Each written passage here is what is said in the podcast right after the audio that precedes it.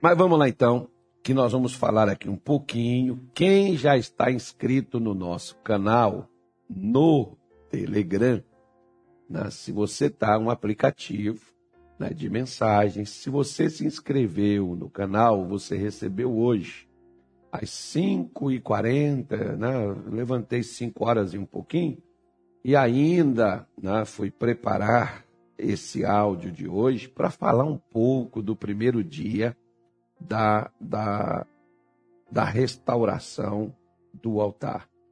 Por que a restauração do altar? Muito simples. Né? Porque você, quando você tem, por exemplo, é, situações na sua vida onde muitas vezes você perde o brilho, o que, que você faz? É como mais ou menos uma aliança como essa. Com o passar do tempo aqui, vai agarrando a sujeira, vai entrameando aqui, vai perdendo o brilho.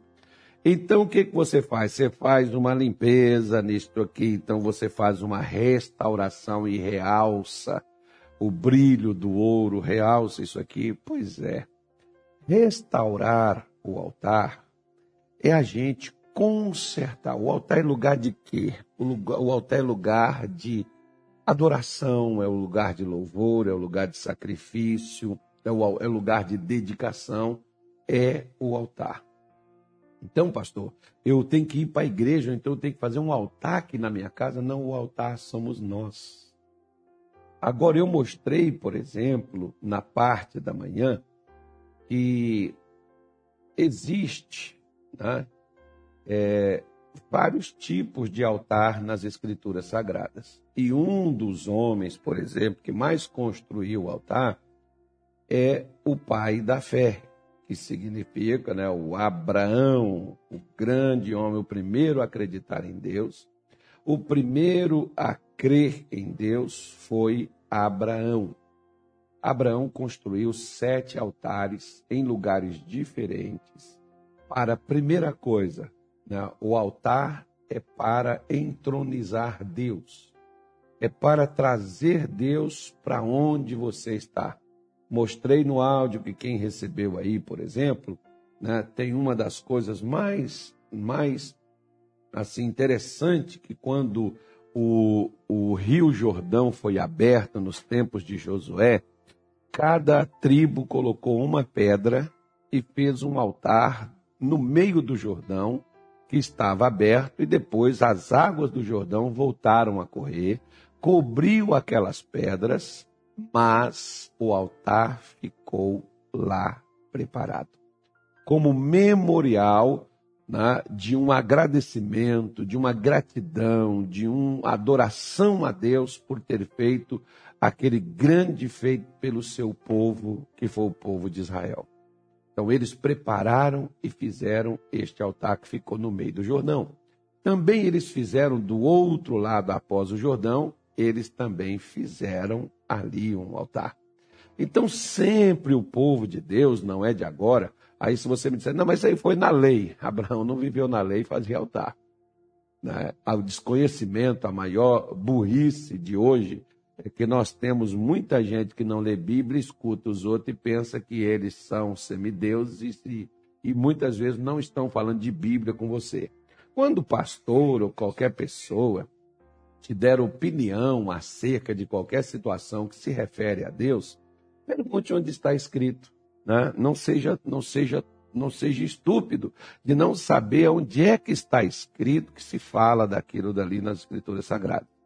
A Bíblia diz que o povo de Bereia foram mais alentos, mais espertos, mais sábios do que o povo de Tessalônica, porque eles viam se o que Paulo estava dizendo realmente estava nas Escrituras Sagradas.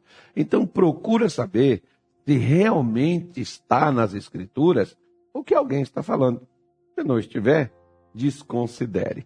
Então, hoje, como diz alguns aí, o maior analfabetismo bíblico está em pleno andamento. Que as pessoas muitas vezes não estão olhando para isto, não estão vendo isto.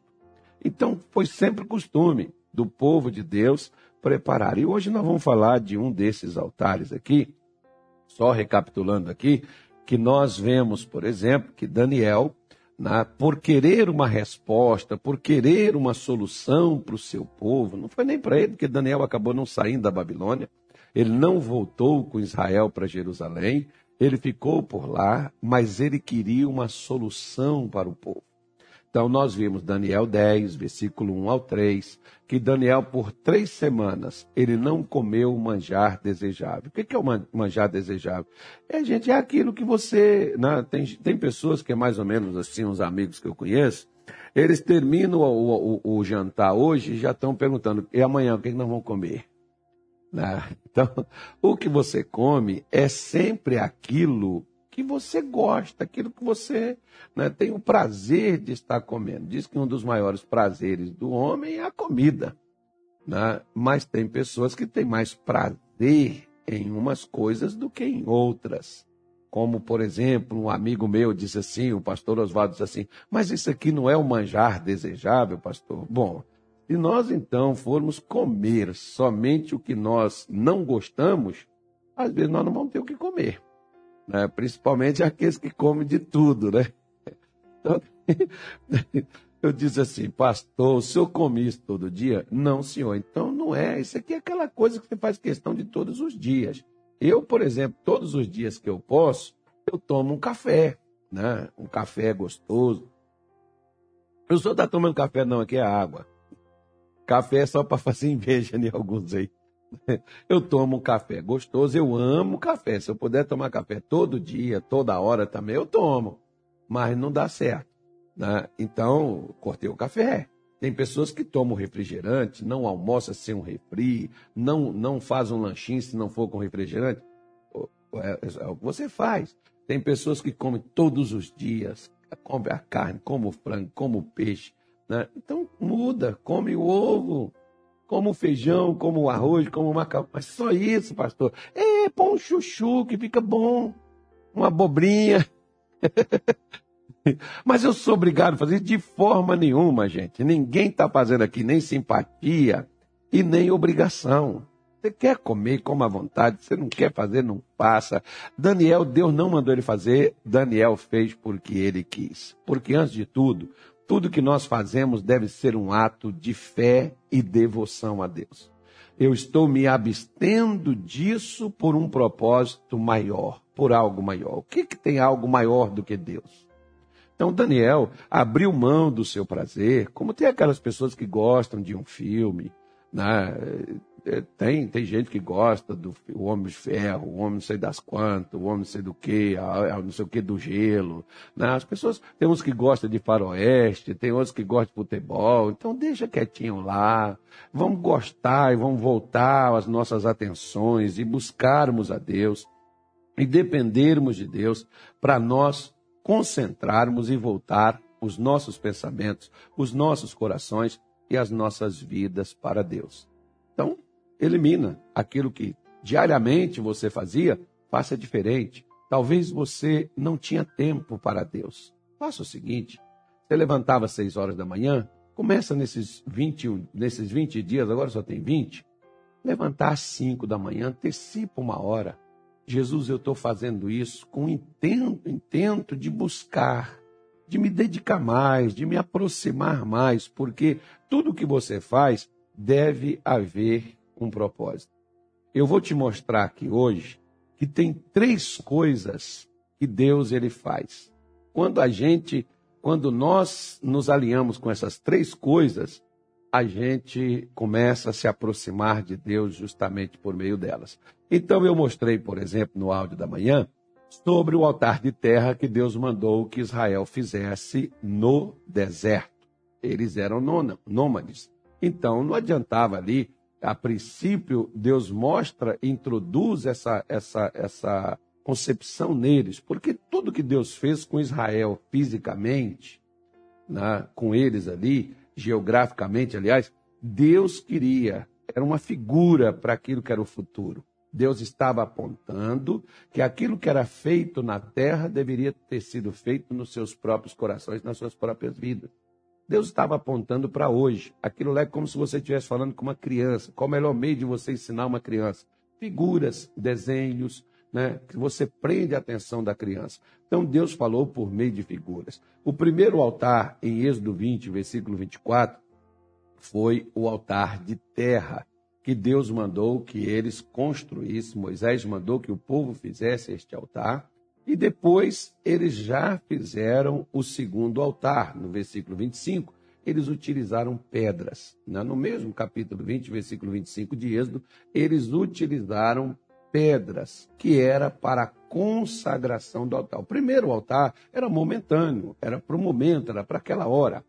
Né? O segundo altar já era algo para estar para sempre, já era algo para estar ali um local separado para Deus. Então, todas as pessoas que passassem naquele local saberia posteriormente, um ano, dois anos, três anos, quatro anos, dez anos, vinte anos, que aquele local foi um local separado, consagrado, onde algo tanto foi feito naquele local. Então, você pode ver, por exemplo, que posteriormente, lá no Monte Carmelo, o povo de Israel já não ia, o povo de Israel já não participava, o povo de Israel já não fazia nada naquele altar. O altar estava quebrado. Parte do altar não existia, mas tinha parte do altar que estava lá no mesmo lugar. Elias não construiu um altar novo. Elias restaurou o altar antigo que tinha sido feito em Israel, no Monte Carmelo. Então, que era de pedra que eram feitos de doze pedras, representando cada, pe cada pedra uma das tribos de Israel. E posteriormente, em Êxodo, no capítulo 27, versículo de número 1, eu estou dando para você referências, que eu não vou me ater a isto aqui. No capítulo 27, versículo 21, e no capítulo 38, versículo 29, ou capítulo 39, versículo 38, Deus fala e manda Moisés fazer o altar de madeira de acácia revestido com bronze, para que eles pudessem carregá-lo pelo deserto. Ou seja, agora o altar não seria mais de pedra, não, ser, não seria mais de, de terra, agora o altar era móvel. Eles carregariam o altar e onde eles parassem, não precisavam construir um novo altar, ali eles apenas iriam fazer a sua devoção e expressar sua fé a Deus. Porque o, o altar, ele é um local de comunhão, ele é um local de sacrifício, ele é um local de adoração a Deus. Então, o que, que nós estamos fazendo? O que nós estamos fazendo, pura e simplesmente, não é um ritual. O que nós estamos fazendo é trazer para dentro da nossa vida aquilo que desde lá do passado Deus gostaria de ter feito meio, por meio de seu povo. Nos dias de hoje, às vezes muitas pessoas não entendem isso. Em Romanos capítulo 2, versículo 1, Paulo, há quase dois mil anos atrás, pediu à igreja de Roma: Rogo-vos, pois, irmãos, pela compaixão de Deus, que apresenteis os vossos corpos como sacrifício vivo, santo e agradável a Deus, que é o vosso culto racional. Então, Paulo já estava falando ali do culto, do sacrifício a Deus, de apresentar o corpo, porque o meu corpo o seu corpo é o templo, é o altar altar de Deus. Se fazia um altar para que Deus se manifestasse, se fazia um altar para haver entrega. Então, quando eu estou fazendo o que eu estou fazendo com você nesses 21 dias, nós estamos nos entregando, nós estamos nos oferecendo, nós estamos nos dedicando mais a Deus, nós estamos buscando mais daquilo. Ah, mas eu já tenho, não preciso buscar mais. Ah, Apocalipse João recomendou dizendo: quem é santo, santifica-se mais ainda. Se você já é de Deus, se torne mais ainda. Mas se você também já não é, capricha, faz logo igual os outros, vai jogar bomba nos outros aí. Né? Faz logo, porque uma, uma hora a conta chega. Então, o que, que ocorre? Né? Eu preciso né, entender que o altar é um lugar onde significa duas coisas: sacrifício ou morte. Ou eu me sacrifico ou eu morro. Morro de quê, pastor? O senhor vai dizer que quem não fizer esse jejum vai morrer? Não, morto muita gente já está.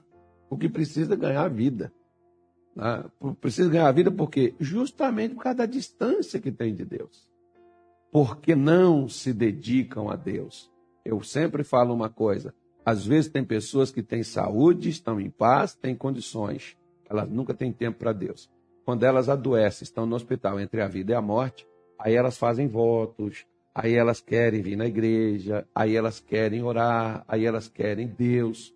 Mas o tempo que elas estavam com saúde e paz em casa, o que, que elas fizeram? Muitas delas não fizeram nada. Então eu não vou esperar o ladrão arrombar a porta, eu não vou esperar eu perder, não vou esperar alguma coisa acontecer para que eu possa fazer, até porque não é uma troca, é um oferecimento.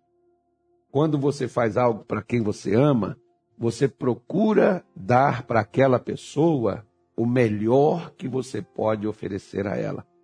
Você faz isso por quê? Por causa do seu amor. Então, por que, que nós fazemos isso? Por causa do nosso amor a Deus. Então, você pode ver que isso é antigo desde lá, né, do princípio, lá antes do primeiro mundo ter sido a terra, ter, o mundo não foi, né? A terra foi destruída. Lá no primeiro, quando uma coisa linda, maravilhosa, uma coisa assim que é de encher os olhos, quando eu li isso pela primeira vez, por exemplo, né, eu fiquei assim, é, Poxa, e Deus, Deus decidiu, Deus tomou, Noé não pediu aquilo. No capítulo 8 de Gênesis e o 9 também, onde tem essa passagem que eu estou referindo a você, que Noé edificou um altar para Deus e tomou dos animais limpos e ofereceu, ao invés de oferecer o animal, somos nós é que temos que nos oferecer a Deus. E Noé, não, Deus não pediu aquilo para Noé. Você não vê em nenhuma parte Deus dizendo, Noé, quando o dilúvio acabar e você descer, pega um dos animais, faça um altar e me dê um sacrifício. Deus não pediu isso para Noé. Noé simplesmente colocou no seu coração de fazer. E fez. E quando ele fez, olha a conclusão. Deus chega e diz assim: Não destruirei mais a, a terra por causa do homem. Visto que até o homem tem alguma imaginação, alguma coisa ruim, mas nele também tem coisas boas. Aí Deus colocou um arco. Não, lá não está arco-íris, não, tá? Arco-íris é invenção de gente que acrescentou lá. Deus colocou um arco para que todas as vezes que chovesse de uma forma assim mais intensa, o homem pudesse ter a certeza. Porque você imagina, por exemplo, Noé, deve ter guardado aquela arca como uma relíquia, igual tem crente que guarda sal grosso, guarda azeite ungido. Né? Noé deve ter ficado assim. Ele saía, estava com, tava com um olho no trabalho e outro na arca. Né? Se começasse a chover, acho que Noé já caçava um jeitinho de chegar para perto da arca. Por quê? Porque a arca já estava pronta, não precisava fazer outra era entrar na arca, acho que ele não arredava de perto dali. Se começasse a chover, gente, vamos voltar para a arca, que pode ser que vai o mundo acabar novamente. Imagine a tensão, o pavor. E quando Noé sai dali e faz isso, e Deus põe o arco no céu para dar a Noé a garantia: não vai mais haver dilúvio. É, dilúvio não. Água não. Né? Então, isso por quê? Porque Noé fez um altar. Você está entendendo? Que o altar é o lugar onde você tem resposta de Deus. Quer ver só? Vamos falar agora, vamos deixar Noé quieto. Vamos aqui para. Primeiro livro dos Reis, capítulo 17. Vamos aqui, que nós já vamos terminar agora. Com a graça de Deus, hoje é feriado também, vocês não estão fazendo nada. Quem está trabalhando sou eu. E esse trabalho é maravilhoso, porque a gente trabalha com alegria, trabalha com, com fervor, com devoção. Diz assim: Então Elias, o tisbita, dos moradores de Gileade, disse a Acabe: Vive o Senhor, Deus de Israel, perante cuja face estou, que nestes anos nem orvalho, nem chuva haverá, senão segundo a minha palavra. Interessante isso aqui, hein? Como é que o camarada tem coragem de chegar e dar uma afirmação dessa? Falar com tanta convicção, falar com tanta ousadia, o que queria acontecer? Como é que as coisas seriam? Por que, que Elias teve essa coragem de, digamos, desafiar o rei, de confrontar o rei desta forma? Por algumas coisas simples que eu quero te dizer hoje aqui. A primeira delas, que nós precisamos entender e compreender, eu falei aqui esses dias atrás, de Eclesiastes 9, versículo de número 11, que Deus fala do tempo e da hora. Né? Pode ser o lugar também, porque tem gente que está no lugar errado, na hora errada. Também tem gente que deve estar no lugar certo, na hora certa, porque Deus, ele é um Deus de lugar. Não, não, não, não, não, pastor, peraí, peraí, peraí, peraí. Não, Deus, ele está em todo lugar. Concordo? Acredito que sim. Qualquer lugar da face da terra, Deus está lá. Não tem nenhum lugar que Deus não possa entrar. Agora eu faço para você a segunda pergunta em todo lugar que ele está, ele está agindo? Ele está operando? Imagine bem, Jacó estava em Berseba. Saiu de Berseba, né? acho que sim. Saiu de Berseba e chega Jacó aonde ele, para onde ele vai, sai de sua casa, do lugar da casa de seu pai, e ele, Jacó, vai caminhando em direção a Padã Arã. E quando Jacó vai caminhando em direção a Padã Arã, o que que aconteceu quando ele estava cansado, precisou parar para dormir, né? Ele partiu de Beceba e foi para Arã. Então, ele já não estava mais em Beceba o versículo 10 do capítulo 28 de Gênesis mostra isso e prova isso para mim e para você. Então ele não estava mais lá. Por que, que Deus não teve, não mostrou nada e não se manifestou a Jacó em Berseba?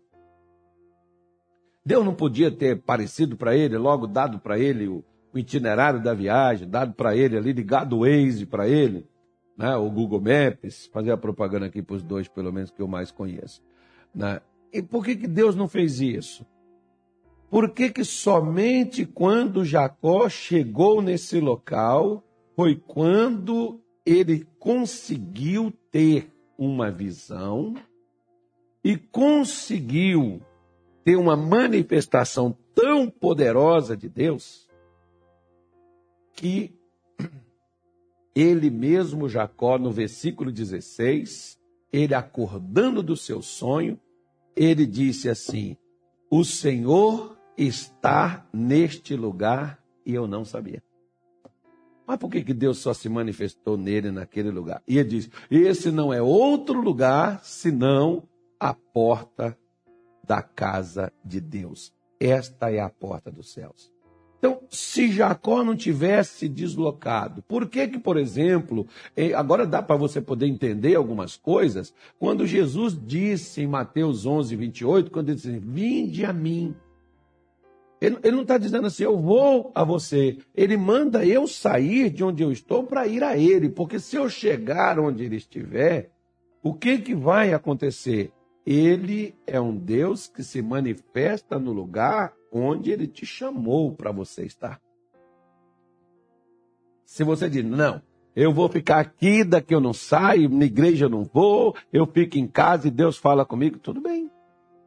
Não está mais aqui quem falou. Agora, uma coisa, eu te faço a pergunta: você vai onde você quer, você faz como você quer, você vive como você quer. Deus está manifestando aí? Estou encalado, estou em silêncio porque você está no lugar que Deus quer que você esteja. Eu sempre falo uma coisa, por exemplo, não compactua e não incentiva rebelde. Tem um monte de crente que eles vão onde quer, fazem o que quer, E quando eles saem de um lugar que vão para onde eles querem ir, que Deus nem mandou e que Deus nem disse para ir, e eles vão, tem aquelas pessoas que dizem assim: Oh, meu irmão, Deus é contigo, onde quer que você estiver. Senhor é com você, Deus vai te abençoar. Talvez não. Sabe por quê? Deus mandou eu ir, se Deus mandou eu ir, ele certamente garante segura a peteca. Ele não me mandou ir, ele não vai fazer nada. Porque quem mandou Jacó sair de Berseba e ir para Arã? Não foi Jacó, Jacó não iria. Quem mandou Jacó ir foi Isaac. E quem é Isaac? Isaac era o que tinha as promessas dadas a Abraão. Isaac era o homem de Deus. E através do envio de Isaac, mandando Jacó, agora Deus tem o respaldo para poder. Jacó está no lugar que Deus queria que ele estivesse. Ali Deus se manifestou a Jacó. Ali Deus pôde interferir. Lembra que Labão, dez vezes ele mudou o salário de Jacó. Lembra que Labão enganou Jacó no caso do casamento das filhas e Deus interferiu, fazendo com que Jacó fosse ressarcido, fazendo que Jacó fosse recompensado. Por quê? Porque Deus é o Deus de um lugar. Ele tem o lugar para ele se manifestar. Ele não manifesta em todo lugar. Ele pode ir a todo lugar? Pode. Mas ele tem um lugar específico para ele se manifestar. Está dando para você entender por que, que eu chamei você para fazer, por exemplo? Deus não podia ter se manifestado a Daniel na Babilônia? Poderia. Por que, que ele só se manifestou quando Daniel fez aquele propósito? Quando Daniel agiu daquela maneira? Você está entendendo? É por isso que às vezes a gente não lê a Bíblia, né? a gente não entende, Aí nós achamos que nós podemos fazer qualquer coisa que vai dar tudo certo e pronto, e a vida que segue. Não, senhor e não, senhora. Então, Elias tinha uma convicção, por quê? Porque Elias não estava ali por conta própria. Ele estava ali por conta do que Deus mandou ele fazer. Deus mandou ele se apresentar ao Acabe e Deus mandou ele dizer desta forma. Quando você está no lugar que Deus te põe, que Deus te manda, que Deus te dá respaldo, a primeira coisa que você tem, você não é a Maria que vai com as outras, você não pergunta para José, para Ana, para João, se o que, que você deve fazer. Você tem convicção em você mesmo de que você está na hora certa, no lugar certo, fazendo o que é certo. Você não vai pedir os outros opiniões. Porque se você anda pela opinião dos outros, você não tem a sua formada. Você não tem, você não tem uma, uma fé sua, você anda na fé do outro. O que, que você acha disso? Tem gente que vem falar comigo e diz: o que, que você acha? Eu não acho nada. Eu não estou aqui para achar. Eu tenho que achar o que, o que, que eu onde é que eu devo estar, o que, que é que eu devo fazer. Quer ver só? Vou te dar outra coisa. Se você abrir, olha só, Mateus 28, já que, ô oh, pastor, isso aí nós estamos no Antigo Testamento, e Antigo Testamento é a velha aliança, a velha aliança acabou. Então tá bom, então vamos no novo. Não, eu sempre falo, o problema das pessoas é que não lê Bíblia, ficam ouvindo besteira e acreditando nelas. Então, vamos ver o seguinte, quer ver, olha? Olha só, versículo 16 de Mateus 28. Um pouquinho lá atrás, Jesus tinha encontrado com Madalena e ele mandou Madalena voltar e dizer aos seus discípulos, né? aqui ó, o versículo 10, o versículo 10 do capítulo 28 de Mateus, ele diz: Então Jesus disse-lhe: Não tem mais, ide dizer aos meus irmãos que vão a Galileia e lá me verão. Ó, por que Jesus não falou, vocês vão me ver aqui, fala com eles para mim aqui, eu estou aqui. Por que, que ele marcou a Galileia? Porque Deus é Deus de lugar. Se, se Deus mandou tu vir para a igreja da graça aqui a sede, vai para o bairro. Se Deus mandou tu ficar no bairro, tu vem para a sede, vai para você ver. Vai, se você vai se manifestar na tua vida. Eu, eu morro, mas não vou. Ainda mais se eu estiver aqui contigo. Sinto muito, mas vai morrer. A menos que eu saia daqui para você poder chegar, né? Aí, porque se o lugar designado por Deus, como aqui, por exemplo, o versículo 16, ele diz: E os onze discípulos partiram para a Galiléia. Por que, que não foram para Cafarnaum, Betsaida, Corazim? Porque Jesus marcou Galiléia vai lá na Galiléia para o monte. E o lugar não foi na beira da, do, do mar, não foi na beira das águas, não foi lá na casa do churrasquinho. Né? O lugar que Jesus lhe havia designado, para o monte que Jesus os havia designado. E quando viram, o adoraram, mas alguns duvidaram. Então eles viram. Por que, que Maria viu ele lá onde ele ressuscitou, no jardim? E por que, que ele disse, vai lá buscar seus irmãos, que eu já estou aqui, a gente já se encontra. Não, ele disse, vá para Galileia. Lá naquele monte que a gente costumava ir lá, é lá que eu vou aparecer para eles. Você está entendendo? Você já está entendendo por, por que do altar quebrado no Carmelo por que, que o lugar era aquele? Por que, que Elias poderia ter dito, não, nós vamos no Monte Tabor. Não, nós vamos lá no Horebe. Nós vamos fazer o desafio lá. Por que, que Elias dirigiu para o Carmelo para fazer o desafio lá para mostrar quem era Deus? É que às vezes a gente lê a Bíblia só com os olhos, né? esquece do coração. Por causa disso, é que às vezes nós achamos assim. Não, não, não, não, pastor. Quando Deus tem que fazer, Deus faz, e quando Deus quer, Deus age, e ele faz do jeito que ele quer e pronto, acabou. Não, entenda bem. Deus tem o lugar onde ele te manda, onde ele te põe, onde ele vai agir. Por exemplo, ele mandou Moisés ir no Egito. E ele disse assim: Eu irei contigo e tu tirarás, para, tirar, tirarás o meu povo do Egito.